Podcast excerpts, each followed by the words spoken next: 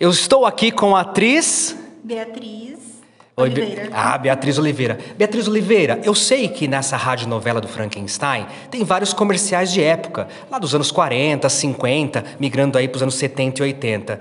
Fala pra mim, como é ter essa experiência em retratar esses comerciais de rádio de antigamente, lá do radinho da vovó? É maravilhoso. Porque muitos comerciais a gente não conhecia, passou a conhecer. E o jeito que a gente está trabalhando, está vendo a evolução desses comerciais pra, especificamente para a rádio novela, está sendo incrível. Gravar também está sendo incrível e muito louco, muito diferente. Muito bacana, né, esses bastidores.